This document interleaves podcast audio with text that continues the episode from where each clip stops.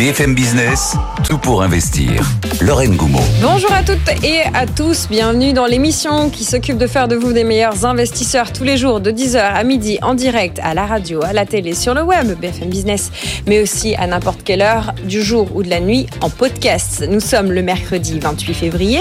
Le programme est dense aujourd'hui. Je vous emmène en voyage. D'abord, on va partir au Japon. Inflation à 2%, Nikkei au plus haut. Comment investir au Japon Félix Baron va même vous donner deux trois actions japonaises avec du potentiel à suivre. Ensuite, on parlera valeur, valeur, valeur, valeur, valeur. Finalement, c'est toujours là-dessus que revient Warren Buffett, comme il l'a fait dans sa 112e lettre aux actionnaires de Berkshire Hathaway. Les enseignements de cette lettre, nous allons les décrypter avec Félix Baron et Laurent Grassin de Boursorama. À 10h30, comme tous les jours, votre dose d'économie. Antoine depuis Euronext pour décrypter la séance en cours côté CAC 40, ainsi que nos deux traders qui sont en train de se connecter pour le match des traders. En portefeuille aujourd'hui, une sélection de valeurs à l'achat avec l'équipe de Tiepolo. Je vous ai promis du voyage, et eh bien direction la Chine à 11h30. Est-ce que l'année du dragon va signer le grand retour des actions chinoises? Beaucoup d'investisseurs, peut-être vous, ont jeté l'éponge après trois années de déception et de contre-performance. Alors pourquoi revenir sur la Chine? Analyse de l'équipe Colbert. Et puis pour finir l'émission, je vous emmène dans le nord de l'Italie dans le Piémont. Pourquoi ce choix? Eh bien, nous allons parler de vins, de vins qui sont recommandés pour les amateurs en quête de constitution d'une cave, peut-être avec une optique patrimoniale. C'est Angélique Delangsin d'Ideal Wine qui sera avec nous. Et puis pendant toute cette émission, il y a vous, vous nous écrivez, l'adresse c'est direct at bfmbusiness.fr ou LinkedIn, comme euh, Maximilien qui vient de m'écrire, ou encore Xavier un peu plus tôt. Nous allons décrypter vos messages, prendre ceux qu'on peut évidemment mettre dans le direct. Les autres, ils viennent alimenter notre pompe à questions. Il est l'heure d'aller rejoindre Antoine du côté de Renext. Antoine, entouré d'un climat incertain. Oui, Lorraine. La bourse de Paris, où il y a toujours très peu de tendance depuis euh, une heure et six minutes. Oui, un tout petit peu plus positif depuis quelques minutes. Pour vous dire, on est au plus haut de la séance à plus 0,08%. On mm. fait vraiment pas grand-chose. 7954 points. On est à une vingtaine de points de nos derniers euh, plus hauts historiques. Mais bon, voilà, les 8000 points semblent encore un petit peu loin. On, progresse vraiment à petits pas. Et puis surtout, il n'y a pas de dynamique du tout. Hein. On a un Eurostock 50 qui est quasi stable à moins 0,05%. Il y a le DAX à Francfort qui, alors lui, part sur une série de records historiques assez impressionnantes. On est quasiment à 17 600 points maintenant sur l'indice allemand. Mais voilà, on n'avait pas de signal précis du côté de Wall Street en clôture euh, hier soir, une clôture très partagée. Il n'y avait pas de dynamique du côté des marchés asiatiques à exploiter. Donc du coup, on continue sur ces niveaux d'équilibre. Et puis, euh, notre dernier record historique commence à ressembler à des résistances techniques vers les 8000. Donc du coup, euh, on se consacre à l'actualité d'entreprise. Et là aussi, elle est très très partagée parce que c'est vrai que, par exemple, on a Worldline qui s'écroule complètement en perdant 11,1% à 10,92 quand même, cette vague de résultats trimestriels et annuels à laquelle on a assisté il y a énormément de bonnes nouvelles et franchement une très grande majorité. Mais alors les mauvaises nouvelles sont sanctionnées par des, replis très très impressionnants à chaque fois. Euh, à noter euh, Edenred bah, qui poursuit à la baisse après une séance déjà difficile hier et ses propres résultats. Le titre perd 2,3% à 45,96. Puis à noter bah, ST Microelectronics en baisse d'1,6% à 42,35 euros. Hein, le secteur des semi-conducteurs qui est mal orienté de manière générale ce matin, étant donné que Soitec signe également une baisse à moins 1,55%.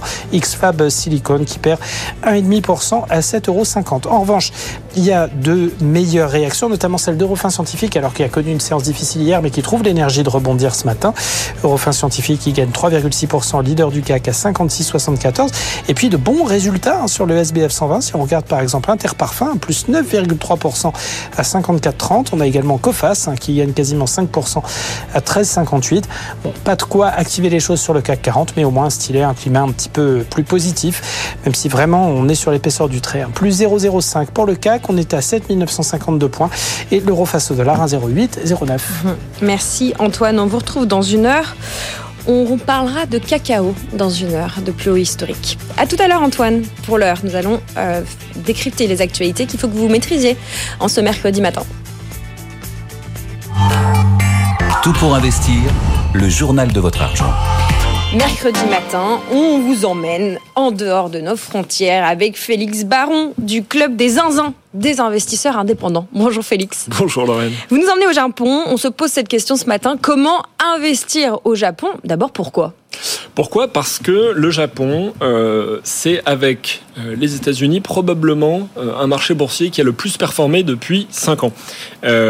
L'indice Nikkei 225, vous l'avez dit, il est au plus haut, environ 39 239 points, même très exactement, et ça fait plus 80% depuis 5 ans, exactement au pourcentage près, mm. comme le S&P 500. Et donc ça surclasse de loin les indices européens comme le CAC 40 ou le DAX.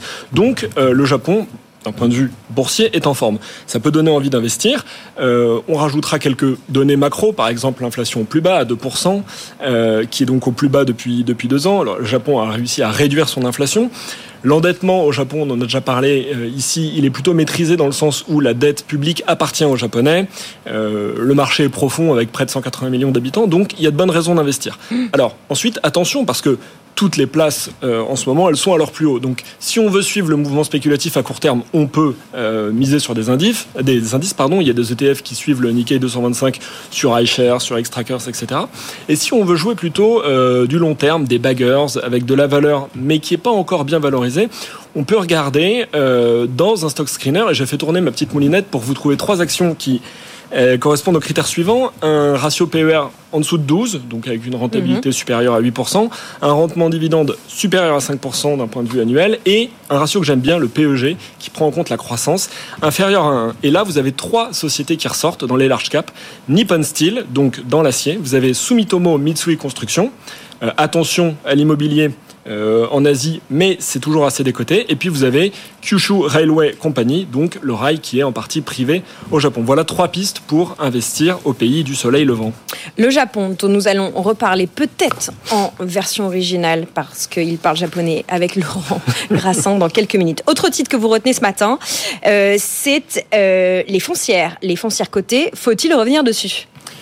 On peut revenir sur les foncières cotées, on peut les regarder déjà, les contempler euh, pour leur résistance dans un certain marché particulier. Est-ce que vous connaissez, Lorraine, le point commun entre Clépierre, Unibail-Rodamco, Carmila, Mercialis?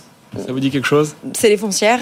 C'est des foncières, évidemment. C'est des foncières commerciales. C'est-à-dire qu'elles détiennent des retail park, mm. des centres commerciaux. Donc retail park, c'est les centres commerciaux à ciel ouvert.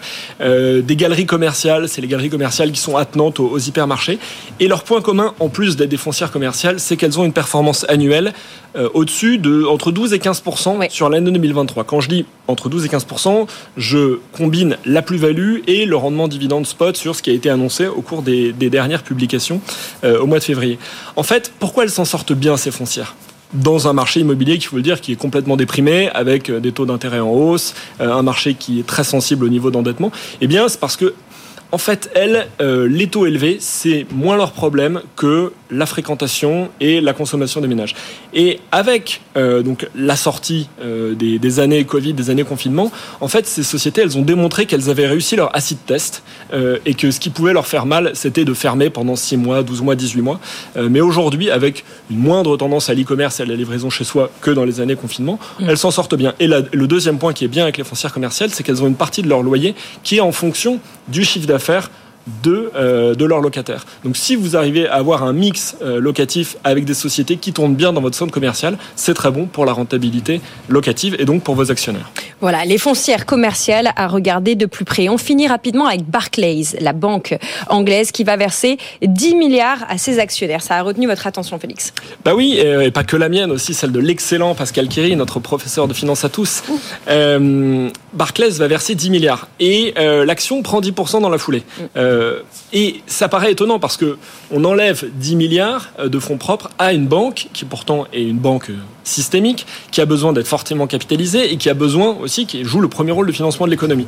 Mais en fait, ça a du sens de verser 10 milliards pour Barclays parce que ces 10 milliards, ça va être 10 milliards cash dans euh, l'escarcelle des actionnaires. Ça va être un, rendement et d'ailleurs ça va même être fait sous forme de, rachat d'actions et dividendes. Tandis que si ces 10 milliards avaient été réinvestis, mmh. et ben le problème de Barclays c'est qu'en ce moment le retour sur fonds propres il est plus faible que le coût des capitaux propres. Et ça on, on en reparlera avec la création de valeur et, Warren Buffett, mais c'est plus intéressant pour des actionnaires d'avoir un rendement dividende qui correspond à peu près à 10%, plutôt que Barclays qui s'engage dans des réinvestissements des profits où elle ne dégagerait qu'un 7, 7,5%. Et donc, elle détruirait de la valeur. Et oui, Barclays qui cite dans ses communications hein, une rentabilité de fonds propres tangible d'au moins 12% mmh. et plus de 10% pour l'année en cours très intéressant. Merci beaucoup Félix. Vous avez cité Warren Buffett. Effectivement, nous allons parler de euh, la valeur. La valeur, on va revenir sur la lettre qu'il écrit régulièrement à ses actionnaires et on va revenir sur une valeur que vous avez citée, cher Félix, dans les valeurs à suivre côté Japon, Sumimoto, à qui Warren Buffett euh, redonne toute sa confiance également. Vous restez avec nous, on part rejoindre nos traders pour faire le point sur la séance en cours côté CAC 40. Tout pour investir, le match des traders. Les niveaux techniques à suivre ce matin avec Antoine Fraisse-Soulier de chez Itoro. Bonjour Antoine. Bonjour Lorraine. Et Valentin Nico qui euh, est de l'équipe Bourse Direct. Antoine, je commence avec vous. Que faites-vous depuis ce matin dans une certaine euh, incertitude? Oui, alors effectivement ce matin c'est très mou, hein, le mm. CAC est, est, en très légère progression de plus 0,07%.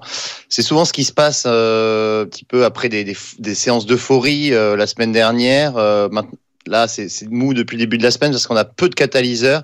On arrive sur la fin des publications de résultats.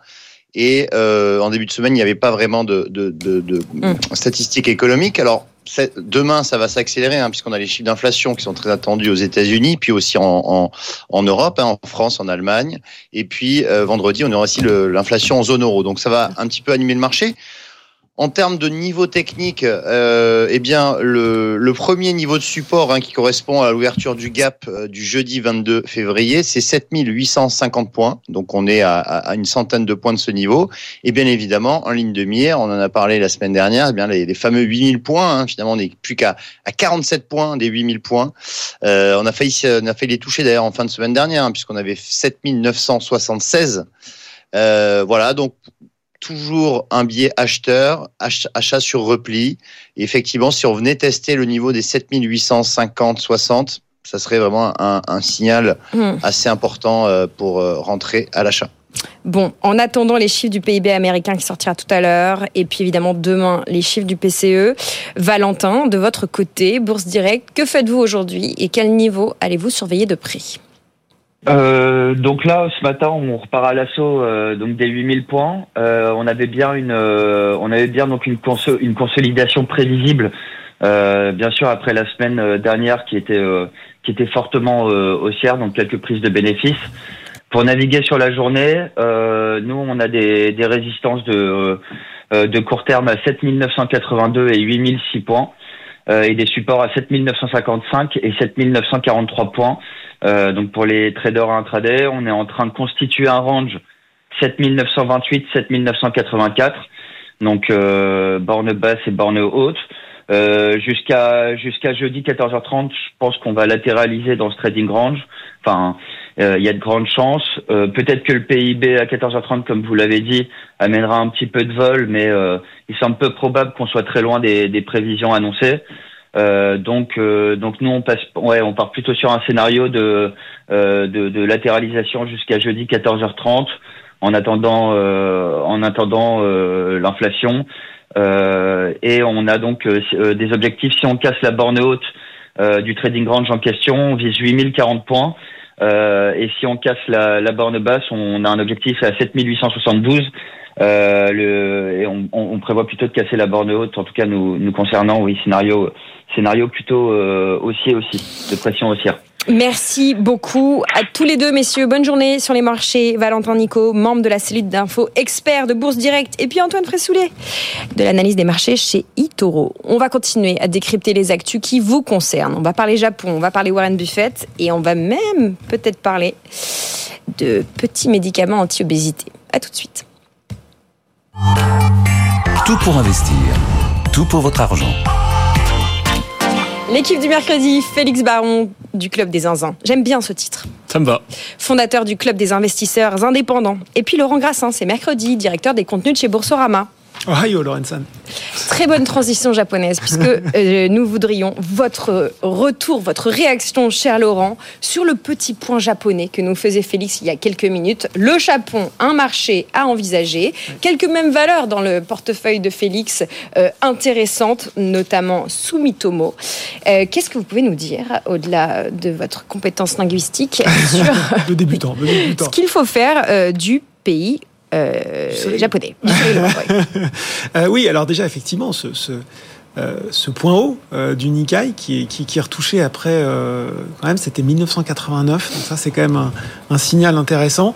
Et puis, oui, clairement, il y a eu un mouvement sur les actions japonaises l'année dernière. Alors, porté notamment aussi, il faut quand même le signaler, par la dépréciation du yen. Ça a Mm. été quand même un véritable booster pour les bénéfices, notamment des multinationales, puisqu'il y a beaucoup de sociétés exportatrices au Japon qui ont vu forcément rentrer cette vise. Euh, la, Banque euh, centrale du Japon est l'une des dernières euh, qui a pas remonté ses taux, qui est encore en taux négatif. Donc ça, ça fait quand même une sacrée différence quand BCE et Fed et les grandes banques centrales ont réarmé. Donc ça, c'est quand même assez positif pour les actions japonaises. L'autre chose aussi, c'est que bah, il y a des rachats d'actions aussi au Japon. Hein. Euh, 2023, c'est euh, quasiment 60 milliards d'euros de rachats d'actions. C'est un niveau record. Donc là, on pourrait dire pareil. Bon, tout ça, c'est un petit peu artificiel. Qu'est-ce que ça nous dit des fondamentaux de l'économie japonaise on était en récession en fin de l'année. Euh, ce qui est sûr quand même, c'est que c'est vrai que ça va, ça va un petit peu mieux. On, on sent qu'il y a eu un peu d'évolution, y compris dans la, dans la gouvernance et, le fait que les entreprises japonaises aujourd'hui sont un, petit peu plus conscientes des préoccupations de leurs actionnaires. Euh, il y a quand même aussi un marché intérieur euh, qui est voilà, hein, qui euh, Félix, euh, Félix en parlait et qui euh, sur des entreprises strictement nationales peut euh, véritablement soutenir euh, euh, les bénéfices de grandes entreprises. Après, quand on est investisseur individuel. Bon, c'est toujours quand même un peu compliqué d'aller. euh, Alors, ça dépend d'une stratégie de long terme, mais attention aux frais. Pareil, on est quand même sur un marché. Moi, je- la, la solution la plus simple dans ces cas-là, c'est quand même souvent la solution ETF, soit sur euh, le Nikkei 225, soit sur le Topix, qui est un indice un peu plus large. Alors attention aussi parce que euh, je crois que Félix l'a évoqué, les performances sont quand même assez contrastées entre les sociétés. Donc, euh, c'est, ça, ça, ça va vous permettre de capter une partie de la meilleure orientation du marché japonais. D'ailleurs, pas mal de gérants d'actifs s'étaient repositionnés sur ce marché, euh, pareil, fin de l'année dernière, second semestre 2023. Mais c'est sûr que vous risquez d'avoir quelque chose voilà, en, faisant de la, en faisant de la, de la comment dire, euh, de la sélection de valeur, vous pouvez faire mieux, mais c'est plus compliqué pour un investisseur individuel. La sélection de valeurs, notamment japonaise, c'est ce que fait Warren Buffett. Vous allez nous décrypter, messieurs, les éléments principaux de la 112e mille lettres aux ses actionnaires, c'est ça? Je dis pas de bêtises Ah, je sais pas. Non, non, non, c'est 12 moi 000. qui. On en parle tellement chaque année et, et, et, et on souhaite qu'il y en ait encore euh, 112 000 autres. Euh, Il y en a pas encore On, autant. on en parlait avec Laurent. euh, le, évidemment, euh, on, on souhaite longue vie à, à Warren Buffett. Bon, le Matrix n'est pas bon, mais en tout cas, lettre récurrente que Warren Buffett adresse à ses actionnaires. Et la toute dernière, qui commence par un long hommage à Charlie Munger. Et on peut comprendre. Euh, Charlie Munger, que, que Warren Buffett décrit comme l'architecte euh, de Berkshire Hathaway, si lui était plutôt le maître d'ouvrage, le constructeur, c'est un, un bel hommage, une belle répartition des rôles. Euh, Charlie Munger, dont on rappelle peut-être la seule erreur de toute sa vie, c'est d'avoir critiqué le Bitcoin, mais qui hein, jusque-là lui donne tort, mais bon, ça c'est c'est vraiment pour lui trouver un défaut. Euh, L'enseignement principal euh, de la lettre, euh, il y en a pour moi, il y en a trois. C'est euh, un niveau de profit record hein, pour une société de participation, 37 milliards de dollars de profit. Euh, Warren Buffett décrit Berkshire Hathaway comme une forteresse inattaquable, riche de 900, enfin valant 900 milliards de dollars. Donc, disons voilà, quoi qu'il se passe, nous on est blindés. Mais il y a, mais on est limité. Et il rajoute que sur le territoire des États-Unis, parce que c'est le credo de Warren Buffett, toujours never bet against America, euh, il n'y a plus qu'une poignée d'entreprises susceptibles euh, de pouvoir intéresser Ber- Berkshire Hathaway. Donc il dit tout ce qu'on a fait depuis 68 ans, je crois, euh, à un moment, on va être contraint et on va le faire de moins en moins. Et c'est peut-être le jour où Berkshire Hathaway versera des dividendes, on verra. En tout cas, euh, dans les sélections de valeurs euh, euh, dans lesquelles Warren Buffett renouvelle sa confiance, il y a beaucoup de japonais. Il y a Sumimoto, il y a Marubeni, il y a Mitsubishi Financial Group, il y a Sumimoto Mitsui Financial, qui n'est pas à confondre avec Sumimoto Mitsui Construction. Pardon pour ma prononciation. Laurent, cet intérêt pour les actions japonaises soulevé par Félix ce matin, et dans cette lettre, que dit-elle? Bah non, mais je pense qu'il avait. C'est là aussi le où on reconnaît la, la, la, vue aiguisée de Warren Buffett. Il avait repéré effectivement que sur le marché japonais, il y avait de véritables opportunités, des entreprises solides qui peuvent bénéficier d'une demande intérieure forte, qui sont aussi de grandes exportatrices, qui resteront des fleurons internationaux, et que à partir du moment où, alors que les qualités fondamentales de ces entreprises sont présentes et que le marché les voit peu ou plus, eh ben il y a un intérêt. Euh, au-delà de ça, moi j'aimerais quand même souligner, euh, Félix disait, ils sont blindés. C'est vrai qu'on parle souvent de la trésorerie d'Apple. Là, on a, je crois, plus de 170 milliards d'euros en cash ou dérivés, notamment énormément de positions sur des trésoreries très court terme qui rapportent du 5%. C'est vrai qu'à partir d'un certain moment, c'est toujours plus facile de faire des bons placements quand on est quand on est euh, riche. Hein, et, et, c'est vrai que là, ne serait-ce que sur ce matelas de liquidité, euh, c'est quand même pas mal. Euh, Warren Buffett qui souligne que euh, le comportement actuel du marché s'apparente plutôt à celui d'un casino que d'un marché tout à fait euh, posé. Ouais. il faut être patient, il faut rester prudent. Qu'est-ce qu'on dit aux investisseurs qui nous écoutent ah, c'est euh... sur le noir. bah, on dit que timer le marché, c'est très compliqué. Et en fait, euh, est-ce que c'est un point haut? Est-ce que c'est un point haut qui va suivre d'autres points hauts? Est-ce que c'est un point bas? Euh, Je crois qu'un des enseignements, je crois aussi de Warren Buffett, c'est de continuer toujours à investir dans des entreprises dans lesquelles on croit contre vents et marées. Mm. Il y a plein d'autres stratégies d'investissement. On peut être un day trader, on peut aller chercher les dossiers spéculatifs. Si on est un investisseur de long terme, si on a repéré les entreprises et qu'on les, un peu comme le, euh, comme le screener qu'avait fait tout à l'heure Félix, si on a des ratios et qu'on est convaincu que le modèle économique fonctionne et que l'entreprise fonctionne, qu'est-ce qui se passe? Il faut continuer à investir. Mm. Que la bourse soit au plus haut, qu'elle soit au plus bas, c'est ce qui s'appelle lisser les points d'entrée. J'ai l'impression d'enfoncer des portes ouvertes quand je vous dis ça. Mais en même temps, on se rend compte que dans les comportements des investisseurs individuels, surtout, ils n'arrivent pas à se tenir à ça. C'est-à-dire que souvent, ils vont rentrer quand le marché est un petit peu haut. Euh, ça va se retourner, ils vont se dire merde, ben voilà, j'ai perdu. Euh, et voilà. Et voilà, et voilà. Enfin, il y en a marre, la bourse est terminée. Donc, non, en fait, on rentre et après, on s'y tient.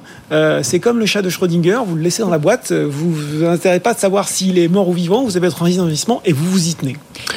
Il y a un truc qu'on peut dire aux investisseurs en ce moment, si justement on, on, considère la bourse comme un casino, et Warren Buffett a toujours été assez critique à l'égard de la oui, volatilité des, ouais. des, marchés financiers hein, là-dessus. Pas nouveau.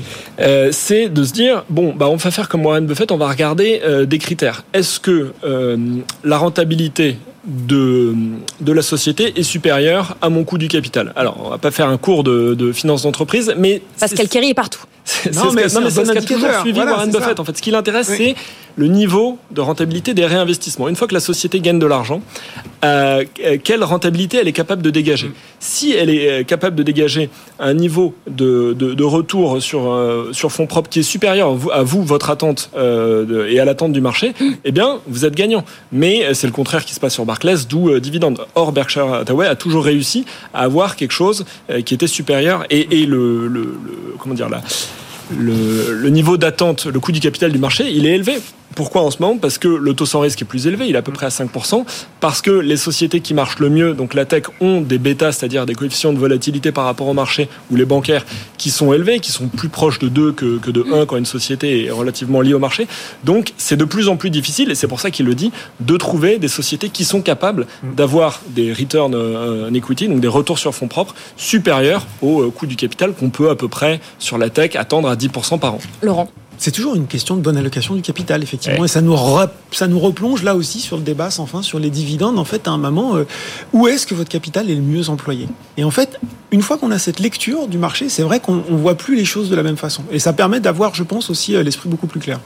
Bon, objectif clair, investissement de qualité à privilégier, des bons managers, du conservatisme fiscal, autant euh, de, choses importantes quand on choisit ses investissements. C'est la fin des publications. Vous observez de près Félix Laurent, euh, ce qu'ont donné ces publications. Je vous ai demandé pour préparer cette émission euh, la publication que vous retenez, en bien ou en mal, en France ou ailleurs. Laurent. Je, vais parler en bien, puis après, si vous voulez que je parle en mal, enfin en mal, peut-être la déception. Il y en a deux, forcément, moi que je retiens, LVMH parce que voilà, le leader du luxe était attendu au tournant. Il y avait eu ce coup, ce trou d'air euh, à la fin de l'année 2023. Et là, tous les gens qui euh, avaient commencé à construire des théories sur les méga tendances du luxe acyclique, capables de traverser les crises, commençaient à dire ah ben finalement ah, ah, poum. Et puis les résultats 2024 de LVMH arrivent. La croissance est au rendez-vous, les profits sont au rendez-vous et ça met tout le monde d'accord. Euh, de mémoire, hein, 13% de hausse le jour de la publication des résultats. donc publication impressionnante. Et la deuxième, je suis désolé, j'en casse une deuxième parce que je suis épaté, moi, par Stellantis. Mm. Je suis épaté par Stellantis. Ah, je te voulais le dire. Ah, merde. Je Pardon, je vais Alors, je vais, être super rapide. Non, non, Le coup de clim en plateau. Euh, comment réussir une fusion alors qu'on dit aujourd'hui que les fusions, c'est super compliqué, que ça détruit de la valeur? Comment réussir une fusion? Intégrer un groupe avec 13-14 marques, euh, maintenir la, la, marge opérationnelle à un tel niveau, euh, en faire bénéficier ses salariés? Enfin, moi, je, voilà, je suis épaté. Félix euh, bah, LVMH Stellantis, euh, Cocorico, et moi, euh, Unibail Rodamco Westfield. Euh, réduction. passion foncière. Bah, passion foncière, passion immobilière. Mais si euh, Unibail repart, elle peut entraîner dans son sillage une partie euh, de la cote immobilière. Et moi, ça m'intéresse d'autant plus que Unibail a réussi son plan stratégique entamé depuis 2020, c'est-à-dire on résout les conflits d'actionnaires, on réduit euh, l'endettement qui était important suite à l'acquisition de Westfield et c'est la première année depuis 4 ans que euh, Unibail euh, verse un dividende. Donc mmh. il y a de l'espoir pour les foncières commerciales. On en a parlé il y a, quelques minutes. Voilà, merci beaucoup messieurs pour ce tour d'horizon. on aurait pu parler de Viking Therapeutics puisqu'avec vous on aime bien parler de ces médicaments anti-obésité. Viking Therapeutics qui hier finissait la séance avec plus 122%. Vous savez, c'est le même type de médicament que ce que fabrique Novo Nordisk et Lilly qui fait performer les marchés. Euh, une autre information qu'on a passée à la trappe euh, en pleine conscience, Félix, ce matin euh, une autre information, non, je crois qu'on a tout dit. Apple, on a réussi à pas parler d'Apple. Ah, bah oui, on n'est pas obligé toujours de parler d'Apple. On a fait un journal et 29 minutes d'émission sans parler d'Nvidia. Pourtant, c'est 50% de la valeur du portefeuille de Berkshire Hathaway. Voilà, on a pu On a réussi à en parler sans ça. Voilà, nous on a réussi à faire 29 minutes sans parler d'Nvidia. Bravo, ça faisait plusieurs semaines que ça n'était pas arrivé. Je connais pas. Connais pas. Laurent Grassin de Boursorama, Félix Baron du Club des investisseurs indépendants qu'on retrouve tous les mercredis sur cette antenne. Merci messieurs pour votre travail. Vous restez avec nous, on va s'occuper de votre portefeuille d'investissement avec l'équipe de Tiepolo.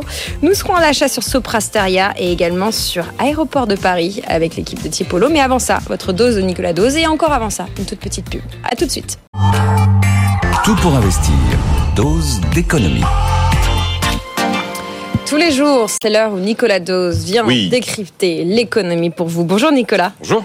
Ce matin, nous faisons le constat que nous consommons de moins en moins de gaz. La consommation recule en 2023 à son niveau de 1996. C'est ce que nous dit GRT Gaz, le premier euh, gestionnaire du réseau de transport de gaz naturel chez nous en France. Alors pourquoi une baisse si forte, Nicolas? D'abord, vous avez des raisons immédiates.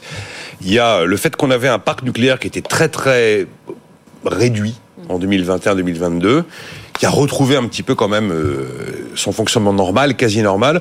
Donc le nucléaire a repris ses droits. Ensuite, on a ralentissement de l'activité. Ça, évidemment, c'est la mauvaise raison. Quand l'activité ralentit, vous avez forcément une baisse de la demande. Et puis, on a eu un hiver plutôt doux. Alors, comme je suis un peu essoufflé, excusez-moi, j'ai un peu couru pour venir. Je vous donne un peu de temps, Nicolas. Comme, le gaz, comme le gaz a un effet d'équilibre sur l'ensemble du marché de l'électricité, si les températures sont, plutôt clémentes, eh ben, il est moins sollicité. Voilà, je vais faire une très longue relance pour que Nicolas récupère son souffle. Voilà, c'est très compliqué. Faut pas fumer, Nicolas. De parler devant un micro quand vous êtes essoufflé. Bon, ça. Euh, le piège du jeune journaliste, vous avez vu C'est vrai. Euh, vous n'avez pas d'excuse parce que vous n'êtes pas un jeune journaliste. Néanmoins, euh, vous venez de nous lister bon des raisons immédiates hein, à cette euh, cette baisse, mais est-ce qu'il y a des raisons comment dire plus profondes, des explications comme on dit en économie structurelle à cette forte forte baisse de la consommation? Absolument. Et en fait, c'est là où ça rejoint euh, l'observation de l'AIE, l'Agence internationale de l'énergie la semaine dernière, qui parlait aussi d'une baisse de la demande à la fois de gaz et de pétrole. Ça veut dire que cette transition verte dont on parle tous les jours, Maintenant, elle se voit. Elle se voit concrètement dans nos vies quotidiennes. Pourquoi est-ce que la consommation Parce que les raisons euh, immédiates que je donne, ça commence à nous ramènerait à une consommation de 1996, mm. à un moment où on est sur des mouvements quand même relativement inédits. Donc il y a autre chose. Il y a autre chose, et ça veut dire que la consommation de gaz en fait recule, et notamment la consommation de gaz naturel liquéfié, qui est largement venue prendre le relais du gaz russe, parce qu'on a trouvé d'autres solutions. Il y a des alternatives. Aujourd'hui, la part des biogaz et bioéthane, qui sont donc des gaz d'origine végétale, euh, a pris une part de plus en plus importante. On est en capacité annuelle de production de 12 TWh en euh, gaz végétaux, si vous voulez. C'est l'équivalent de deux réacteurs nucléaires. On n'aurait jamais dit ça il y a deux ou trois ans. De la même manière, on se rend compte que l'hydrogène commence à s'installer. Alors c'est beaucoup plus lent, mais l'hydrogène, ça consiste à produire de l'énergie et produire de l'électricité à partir évidemment d'électricité non carbonée. Sinon, euh, et sinon les rendez-vous ne sont pas là. Et il y a la montée en puissance des énergies renouvelables, donc toutes les solutions alternatives aux fossiles dont on parle, toute cette technologie qui est considérée comme un levier de transition verte commence à exister. Ça veut dire que l'électrification des usages, ça commence à être un élément qu'on voit, qu'on peut palpé, qu'on peut inscrire dans les chiffres macro. Ça veut dire que la fameuse sobriété aussi, qui s'est un peu imposée à nous à cause de la guerre en Ukraine, est devenue un mode de vie, un mode de fonctionnement à la fois pour les ménages, à la fois pour les entreprises. On a des chiffres notamment pour l'industrie en termes de sobriété très impressionnants, et notamment des industries qui ont été très touchées par le choc énergétique. Souvenez-vous, la verrerie on avait parlé des, de la verrerie Cristal Dark, par exemple. Euh, voilà des, des, des secteurs, le, le, papier, la chimie, des secteurs très consommateurs d'énergie qui ont appris à vivre en consommant moins. Et on s'est rendu compte d'une chose, et ça aussi, ça s'est inscrit dans l'ensemble du fonctionnement de l'économie que l'énergie, qui était un sujet à peu près un non-sujet il y a encore dix ans, il y a encore même cinq ans, tout d'un coup est devenu un sujet éminemment stratégique. Mm -mm. Et ben tous ces éléments-là sont vraiment des éléments euh, structurels d'un monde qui évolue, qui est en train de changer, et c'est plus simplement une histoire de ah l'activité ralentit, il y a moins de demandes, oh il a fait doux cet hiver, du coup la consommation baisse. Non, on a des éléments qui font, qui montrent que la transition verte se voit dans les chiffres et que c'est une réalité. Les usages de consommation sont en train de changer. Bon, si l'incroyable euh, cette incroyable euh, baisse est une vérité, en tout cas on peut la constater. Si la demande de gaz baisse, est-ce que ça veut dire aussi que les prix euh, vont baisser? Je vous rapporte chez nous dans nos, dans, sur nos factures. Alors les prix déjà, les prix du marché de gros sont euh, très très bas par rapport, notamment par rapport au sommet qu'on a connu à l'été 2022, dix fois inférieur. On avait le week-end dernier le, le contrat à terme sur le gaz, euh, qui donc se négocie sur le marché néerlandais aux Pays-Bas, était tombé à 23 euros le mégawattheure. On était à, on était même plus de dix fois au-dessus au pic à l'été 2022. Mais alors attention, oui effectivement, on a un phénomène de baisse de prix de la matière première. Seulement quand vous prenez un euro de gaz, sur un euro de gaz, vous avez 40 centimes de matière première. Vous avez environ 25 centimes de distribution, euh, transport, distribution, et vous avez à peu près 23 centimes de taxes. Donc la facture, elle n'est pas faite non plus exclusivement que de la matière première. C'est comme la facture de carburant, elle n'est pas faite exclusivement euh, du pétrole brut. Et je vous rappelle que c'était la semaine dernière, je crois, où euh, la Commission de régulation de l'énergie et GRDF ont annoncé qu'ils demandaient une hausse de la taxe qui sert à entretenir le réseau comprise entre 5 et 10 pour le mois de juillet. C'est une demande hein, qu'ils ont faite. Ils expliquent qu'il y a moins de clients pour le gaz, il y a moins de consommateurs. Mais les tuyaux, ils sont toujours là. Le réseau, c'est toujours le même. Qu'il y, y, ait 100 000 consommateurs ou 50 000 consommateurs, il faut des tuyaux, et les tuyaux, c'est toujours les mêmes. Donc il y a le même réseau à entretenir avec moins de consommateurs. Et donc on va aller demander à chaque consommateur de payer un peu plus.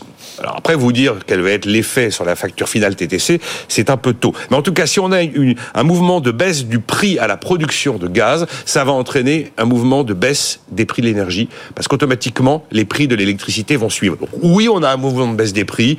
Après, État par État, en fonction des choix fiscaux, car ce sont des choix fiscaux, hein, la taxe qui sert à entretenir le réseau, qui s'appelle l'ATRD, je crois, euh, voilà, c'est un choix politique. Donc on verra ce que le gouvernement décidera pour le mois de juillet. Selon toute vraisemblance, on va quand même vers une sorte de contre-choc énergétique par rapport à ce qu'on a vécu en 2022. En tout cas, ce qui est vraiment intéressant, à la fois avec les chiffres de l'AIE la semaine dernière et les chiffres là euh, de, de GRT Gaz, c'est que les, les, les, évolutions de consommation sont probablement des mouvements définitifs et que ça n'est plus simplement les classiques explications macroéconomiques ou de météo qui permettent de le comprendre, mais bien un monde qui change et une transition verte qui est réellement engagée. C'est là où je trouve que ces, ces données-là méritent d'être mises, euh, mises au jour. Voilà, il n'y a pas que la viande végétale qui n'a pas le droit de s'appeler viande à la une de l'actualité aujourd'hui. Il y a aussi l'incroyable baisse de la consommation qui dit quelque chose de nos usages et de la transformation écologique qui est Vous en avez vu cours. que l'histoire du steak végétal, c'est pas pour tous les pays en même temps? Non, mais j'ai surtout vu qu'en fait, ça fait complètement passer à la trappe euh, le plus grand fabricant de viande végétale qui est Beyond Meat, qui est coté euh, aux États-Unis, qui a fait plus 75% hier euh, after close et personne n'en parle. J'essaierai. Bon, merci Nicolas pour cette dose d'économie et d'énergie. Nous restons au service de vos investissements, de votre culture financière et de votre portefeuille. Nous allons rejoindre l'équipe de Tiepolo au téléphone pour zoomer sur deux valeurs. Tout pour investir. En portefeuille. Nous rejoignons Benjamin Rivière, gérant de portefeuille chez Tiepolo. Et tout à l'heure, nous serons avec Xavier Milvaux. Bonjour Benjamin.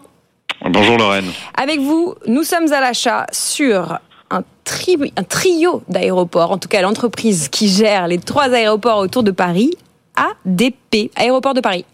Exactement, Aéroport de Paris, donc qui gère, hein, comme vous l'avez rappelé, les trois plateformes parisiennes, Roissy-Charles de Gaulle, Orly et le Bourget. Alors, pour donner un peu de chiffres à vos auditeurs, hein, le groupe a accueilli l'année dernière environ 100 millions de passagers à Paris, en gros un tiers sur Orly, deux tiers sur Roissy, et le chiffre d'affaires généré était à peu près de 5 milliards et demi pour un résultat d'exploitation de 2 milliards d'euros. Voilà. La période Covid, on peut le dire, est quasiment derrière nous, puisqu'au niveau du trafic, on est presque revenu au chiffre de 2019, on est encore 8% en dessous. Par contre, au niveau des agrégats financiers, on est au-dessus. Bon, si on vous écoute, ça veut dire qu'il reste, il en reste sous la pédale. Eh bien oui, tout à fait. Hein. Le trafic devrait continuer à croître, permettant au groupe bah, de se rapprocher de ses niveaux historiques de 2019. D'ailleurs, hein, Aéroport de Paris prévoit une croissance de 3 à 5 de son trafic sur Paris en 2024.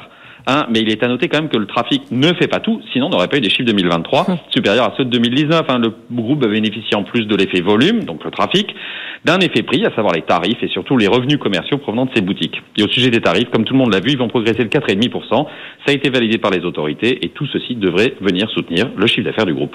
Bon, vous le savez, dans quelques semaines, dans quelques mois, les Jeux Olympiques vont être organisés dans notre beau pays. Est-ce que ça peut avoir des effets bénéfiques sur euh, Aéroport de Paris? Alors pas obligatoirement. Hein. Le groupe rappelle que lors des JO de Londres, hein, c'est pas si loin que ça, bah, le trafic des aéroports londoniens n'avait pas augmenté de façon notable. Et puis les voyageurs qui viendront à Paris pendant les Jeux sont pas les plus intéressants pour le groupe. Hein, c'est pas eux qui vont acheter euh, des sacs à 5000 euros ou des spiritueux très haut de gamme.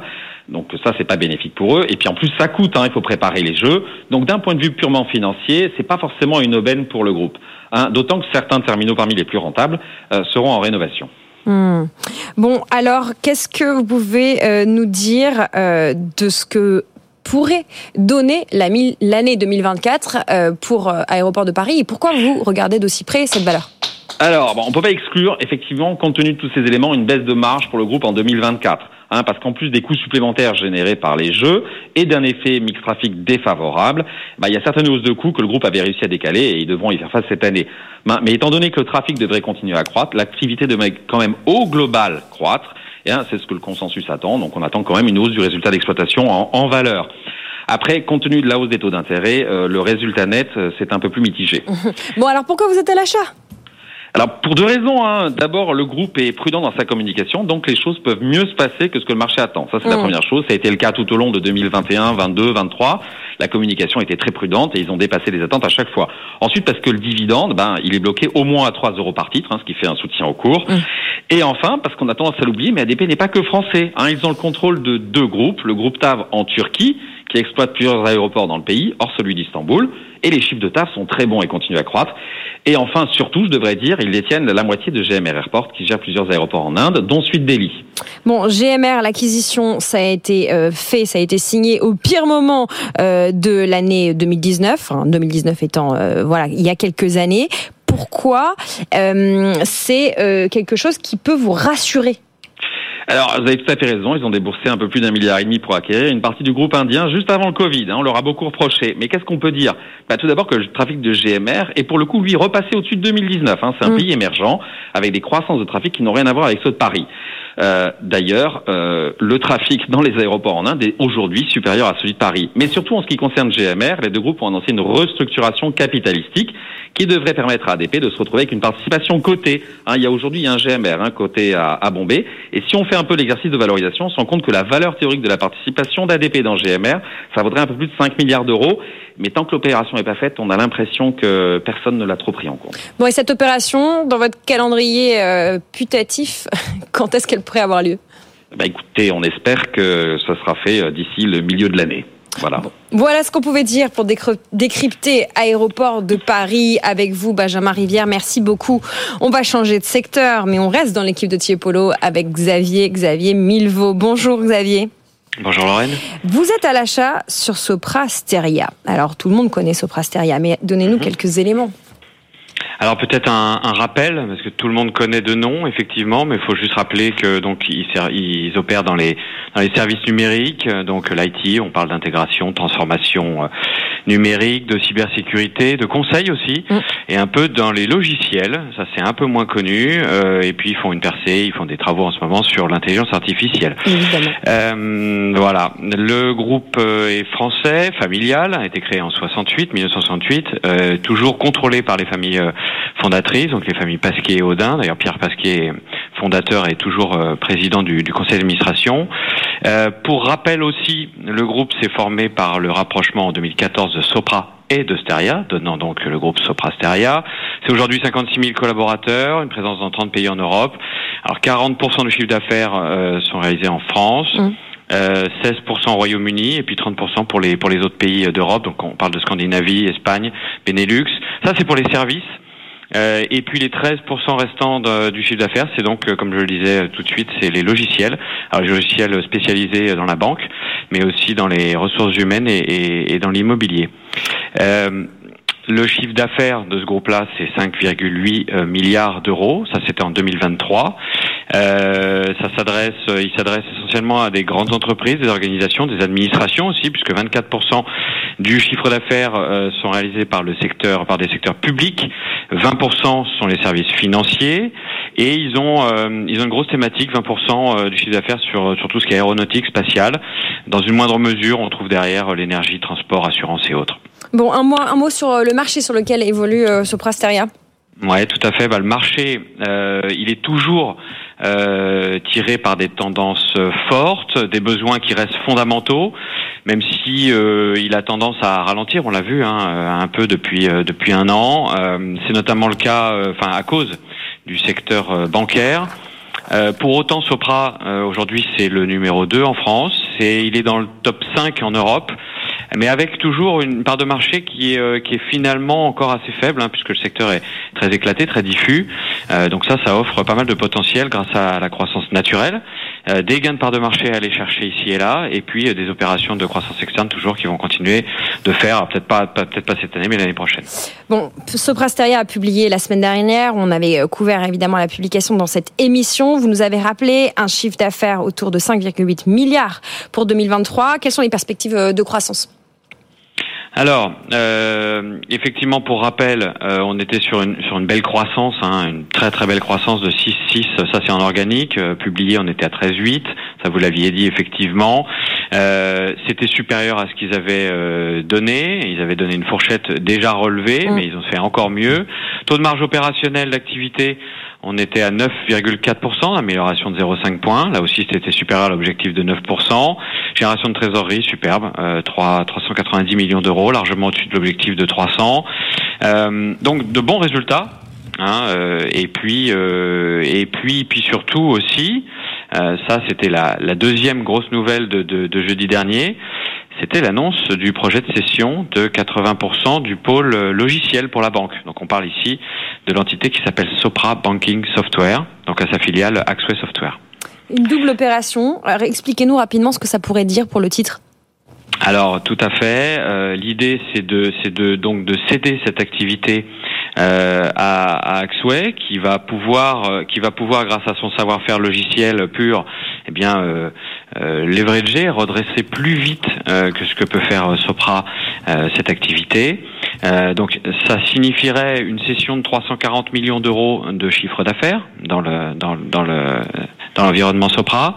Donc à marge plus faible que le reste, hein, que le reste du groupe. Euh, il récupérerait donc environ 400 millions d'euros de cash, un peu plus. Euh, et tout ça, ça aurait bah, plusieurs vertus.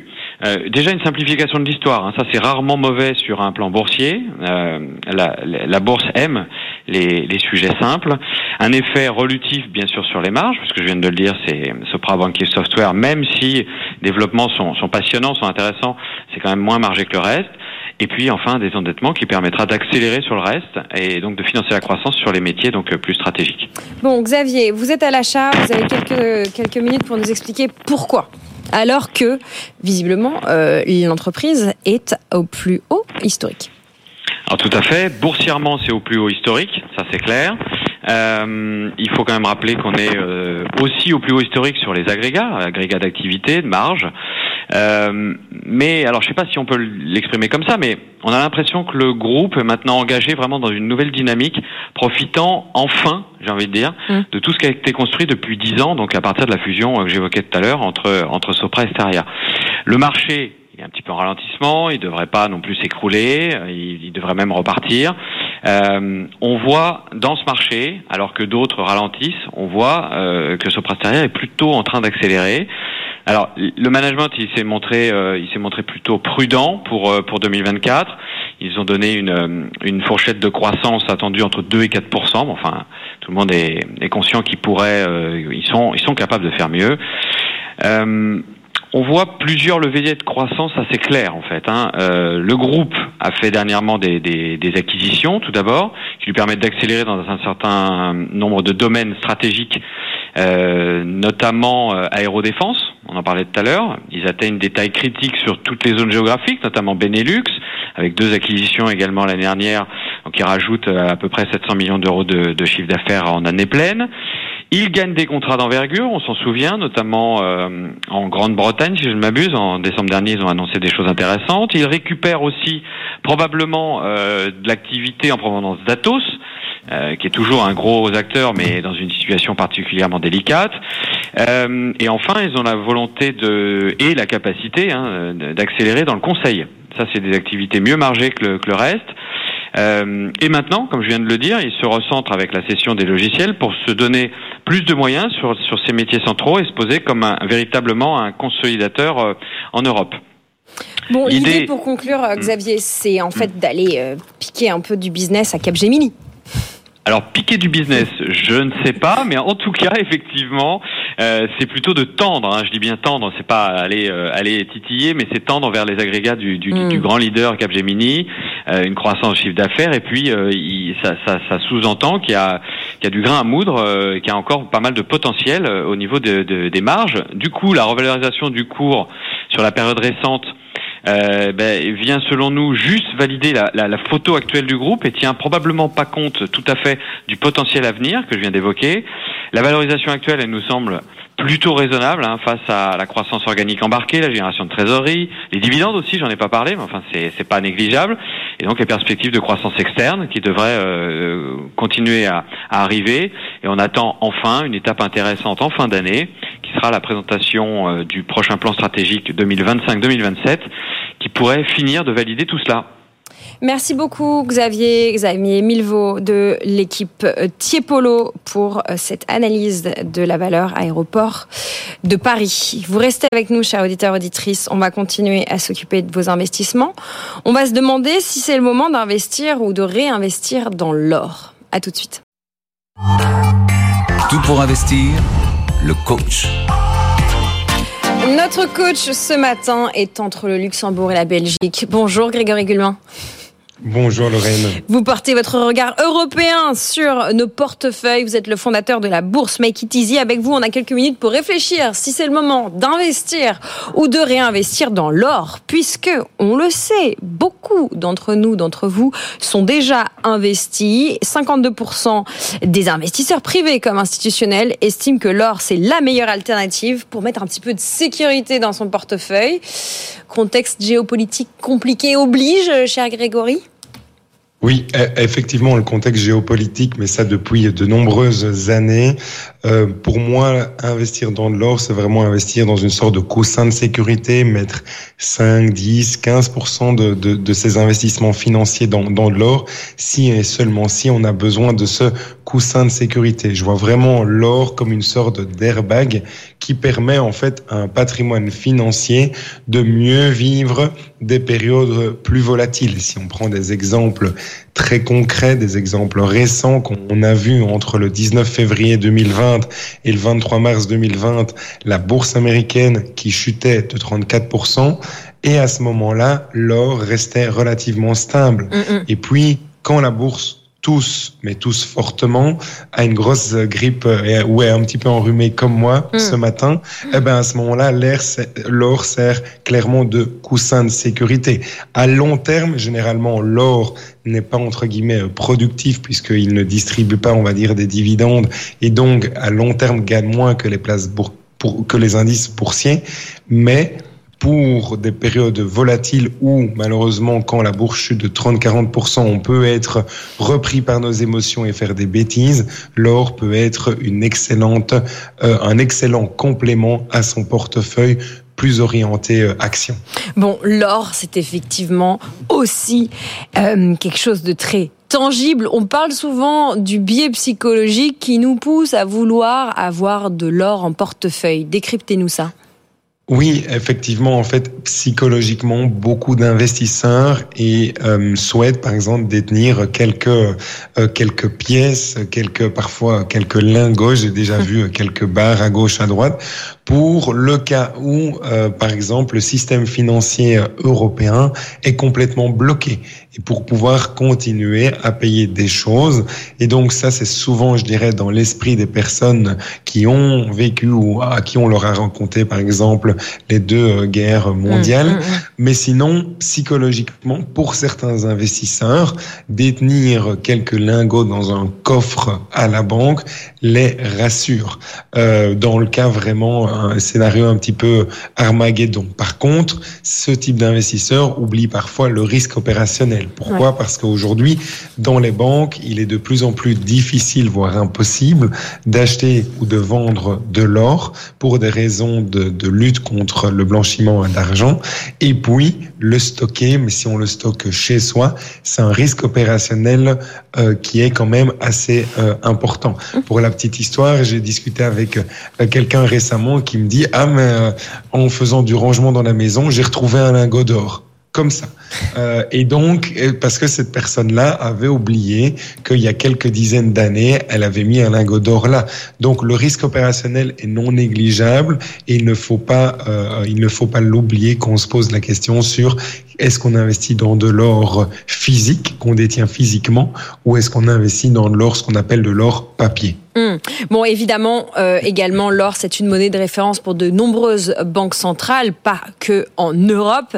Euh, et ça, évidemment, ça fait que, eh bien, euh, les banques centrales ont acheté pas mal d'or ces derniers temps pour des raisons évidemment liées aux incertitudes géopolitiques, mais aussi évidemment pour l'inflation. Alors, oh, je vais vous demander votre avis puisque vous êtes un peu notre coach aujourd'hui. Vous n'êtes pas un peu, vous êtes complètement notre coach. Euh, quel est votre avis sur l'or? Est-ce que vous en avez?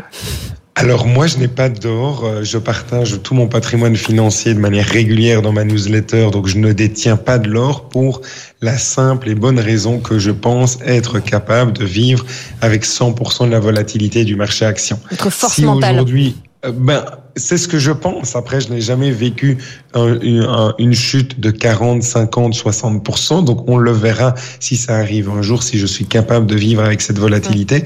Mais c'est ce que je pense.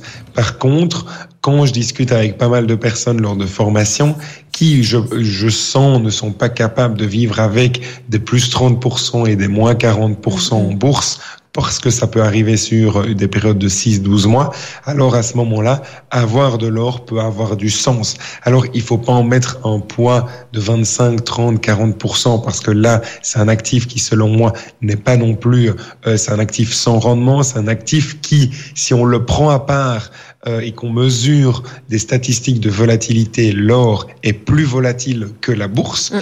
Mais en période de forte volatilité de la bourse, l'or est volatile mais à la hausse, ce qui est le comportement qu'on lui cède. Et puis l'or, n'oublions pas également le fait que sur l'or, c'est une vraie difficulté en fait de calculer quelle est la vraie valeur, la valeur intrinsèque de l'or. C'est plutôt une valeur très très psychologique. Donc moi, je le vois vraiment comme une sorte d'assurance où on est prêt à avoir 10-15% de son patrimoine financier qui grandit moins vite, mais qui servira à d'airbag le jour où il y a un gros crash boursier. Moi, j'en ai pas, mais je recommande aux gens dont la tolérance à la volatilité est moins importante, moins élevée que, que la mienne, d'en, d'en avoir ou du moins de se poser la question, même si historiquement, on est aujourd'hui à 2030 dollars l'once d'or, euh, on est un point très très haut, mais bien entendu, c'est un point très très haut par rapport au mm. passé, par rapport au futur. On ne le connaît pas. Personne n'a de boule de cristal. 2034 dollars à l'heure on se parle Grégory. Bon, on comprend que vous n'en avez pas, mais si on est très euh, voilà euh, sensible psychologiquement et qu'on est conscient que c'est un actif sans rendement, euh, une valeur refuge qui nous plaît, on y va. Vous avez parlé d'or physique et d'or papier, donc on peut aussi se positionner via des ETF sur l'or? Oui, donc alors donc ce sont des euh, pour être précis, ce sont des ETP, donc mmh. effectivement ce sont des produits échangeables en bourse. C'est un point extrêmement important. L'émetteur de euh, de cet instrument financier là, je vais l'appeler l'ETF, de cet ETF sur l'or, euh, il émet en fait un titre financier et je ne suis pas copropriétaire de cet ETF là et en fait c'est un titre de dette, donc c'est un titre de créance, donc c'est un petit peu différent c'est comme si vous achetez une obligation, mais dont le, de l'évolution de l'obligation dépend de l'or. Ce qui est important de, de voir, c'est d'aller sur le site justetf.com. C'est vraiment la majorité, c'est 100% gratuit. Moi, je l'utilise même gratuitement. Et de voir si le produit, l'ETP, le, le TP euh, ou l'ETN, Exchange Traded Note, est euh, euh un collatéral, c'est-à-dire si le gestionnaire de, de ce produit financier-là détient des lingots, par exemple, dans la banque HSBC euh, à Londres. Et donc, c'est important d'investir. Si on veut investir, moi, je recommande l'or papier parce que c'est plus simple, ça coûte moins cher. Euh, il y a le, le point opérationnel, la détention est également beaucoup plus simple mhm. que détenir de l'or physique parce que dans des banques, c'est très compliqué. Mais l'or papier, assurez-vous vraiment d'investir dans un produit qui suit le comportement de l'or, mais qui détient du collatéral. Parce que si le jour où l'émetteur venait à faire faillite de ce produit-là, s'il y a un collatéral, vous allez récupérer quelque chose, voire la totalité de votre investissement. S'il n'y a pas de collatéral et que le produit vient, euh, que le gestionnaire vient à faire faillite, eh ben, vous, euh, potentiellement, vous pouvez perdre 100% de la valeur de votre investissement. Donc, assurez-vous qu'il y a y a un collatéral et ça, vous pouvez facilement le voir via le site justetf.com où il y a de nombreux, une vingtaine d'ETP sur l'or qui sont disponibles pour des résidents euh, européens. Des ETP, des ETZ, des ETC, des ETN, effectivement, on par simplification, on parle d'ETF, tout ça c'est la famille euh, des indices. Merci beaucoup Grégory Guillemin pour cette revue euh, sur l'or. On comprend en détenir un petit peu dans son portefeuille financier si on n'est pas capable de vivre avec la, la volatilité des marchés. C'est votre conseil, c'est votre coaching ce matin. Grégory Guillemin, la bourse Make It Easy. Merci beaucoup Grégory. Je vous confie dans quelques secondes à Léo Dumas pour faire le point sur l'information économique. On passera une tête du côté d'Euronext pour voir ce que fait notre CAC 40 depuis 9 euh. Et puis, on s'occupe de vous faire voyager dans cette émission aujourd'hui.